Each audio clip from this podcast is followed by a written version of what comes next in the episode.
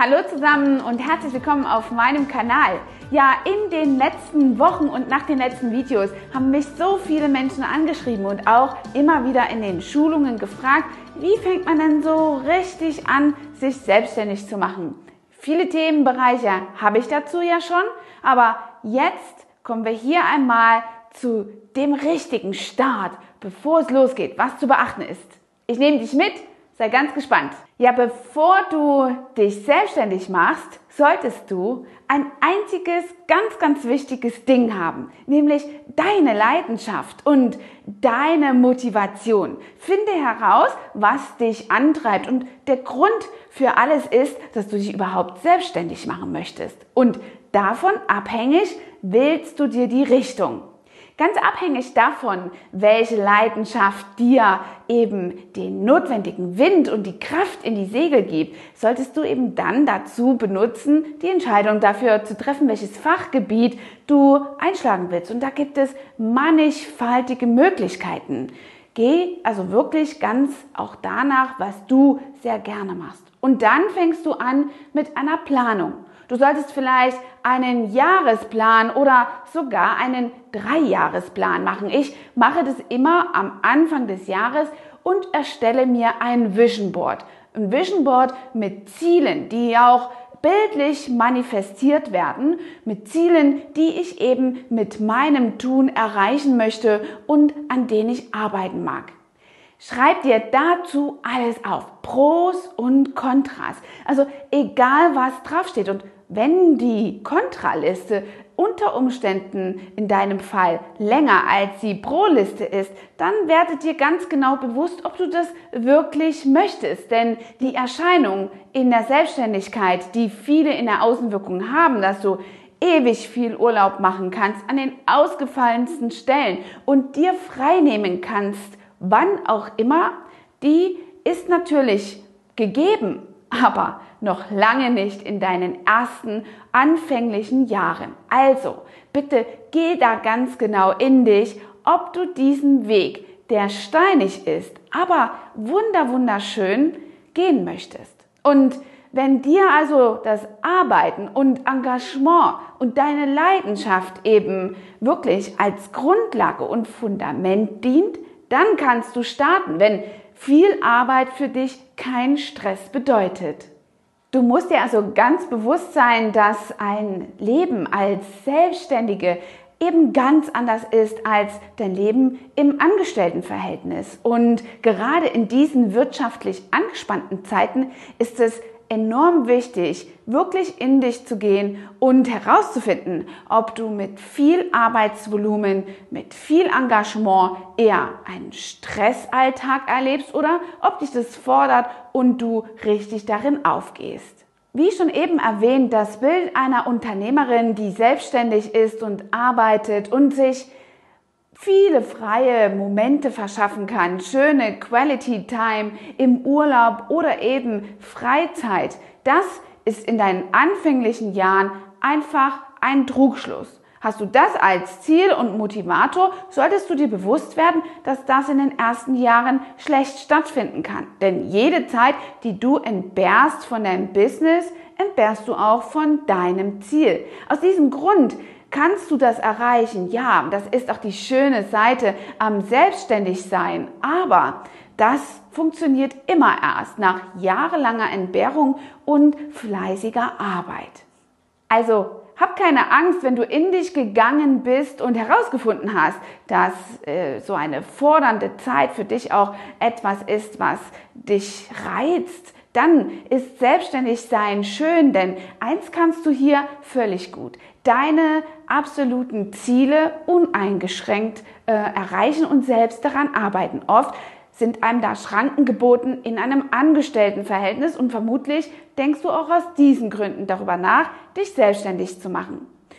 Nun gut, du startest mit einer Gewerbeanmeldung. Eine Gewerbeanmeldung gibt es auf allen Verbandsgemeinden oder regionalen Landratsämtern, wie auch immer dort in deiner Region die Ämter strukturiert sind, bieten das eben auf dem Gewerbeamt an und es ist ganz einfach. Du zahlst quasi um die 20 Euro. Das ist auch von Region und Bundesland zu Bundesland verschieden. Ja, und dann bist du auf dem Papier schon selbstständig. Ja, und was passiert dann? Du hast deine Gewerbeanmeldung gemacht und äh, also hier dein Fachgebiet präsentiert, deine Adresse angegeben und schon fängt sich das Rad an zu drehen.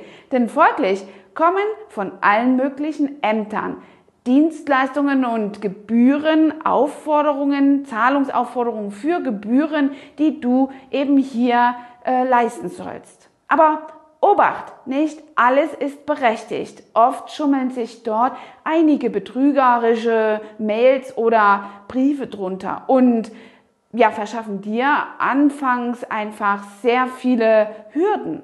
Deswegen ist es so gut, einen Steuerberater zu Rate zu ziehen, dem du vertraust und den du hier ähm, damit beauftragen kannst, einmal nachzufragen, ob das alles seine Berechtigung hat. Apropos Steuerberater, das ist noch eine ganz wichtige Schlüsselperson für deine ersten Gehversuche in der Selbstständigkeit. Denn wenn du einen Steuerberater hast, der dir auf Augenhöhe begegnet, dem du vertraust, dann kannst du gewiss sein, dass er dir die notwendige Steuerung für deine Selbstständigkeit gibt und die notwendige Beratung. Also er steuert und berät dich. Und wenn du so jemanden an deiner Seite hast, kann dir quasi auch in diesem Bezug, wenn es um die Zahlen geht, nichts passieren.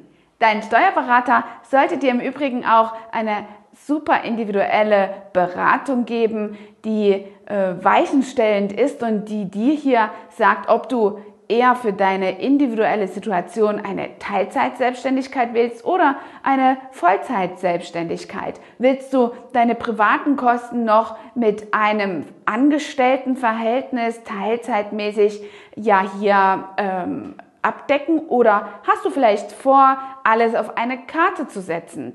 Das ist ganz abhängig von deiner individuellen Situation, aber natürlich auch von deinem persönlichen Typ und ja, von deiner Kinetik als Mensch.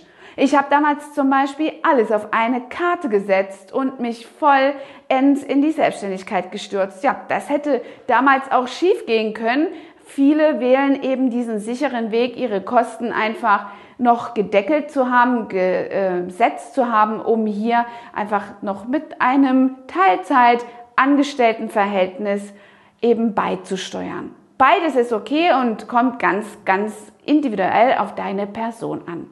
In jedem Falle musst du aber alles einkalkulieren, was die Kostenbeiträge angeht. Telefonkosten, deine ähm, Kosten für die Anschaffungen, deine Gewerbekosten, deine Versicherungskosten, Krankenversicherungen, Haftpflichtversicherungen, äh, Berufsgenossenschaftsversicherungen, alle Kosten für die Werbemaßnahmen, die du am Anfang brauchst. Also sei da nicht zu geschönt am Rechnen, sondern sehr realistisch und lieber etwas mehr einkalkuliert an dieser Stelle. Auf jeden Fall solltest du in der Selbstständigkeit, vor allem bei einer Vollzeitselbstständigkeit, ungefähr vier bis sogar sechs Monate an monetärem Puffer haben, den du hier für dich zurücklegen kannst, damit auch deine privaten Kosten einfach sichergestellt sind und du keine Bauchlandung erlebst.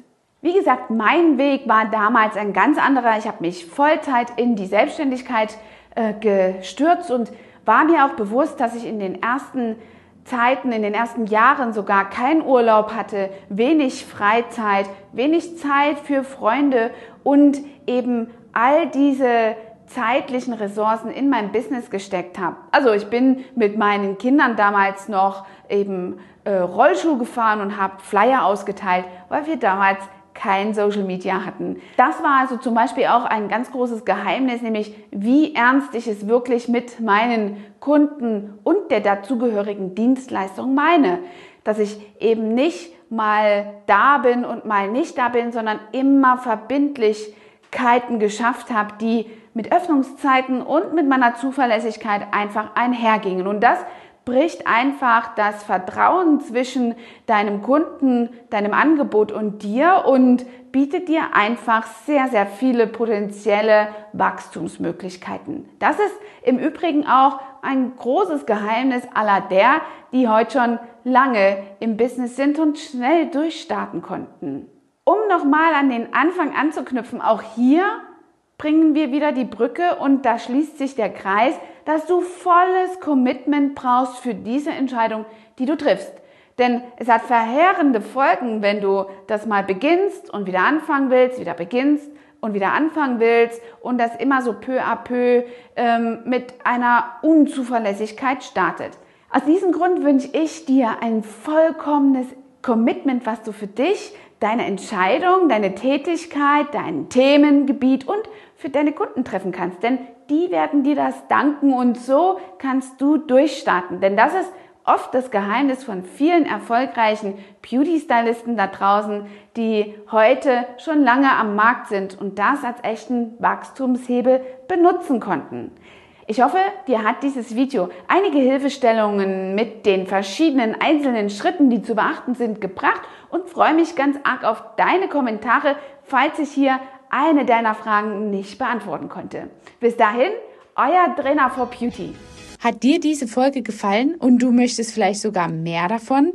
Dann abonniere den Podcast Style Up Your Life, damit du keine Folge mehr verpasst, um dein stylisches Leben noch stylischer zu machen.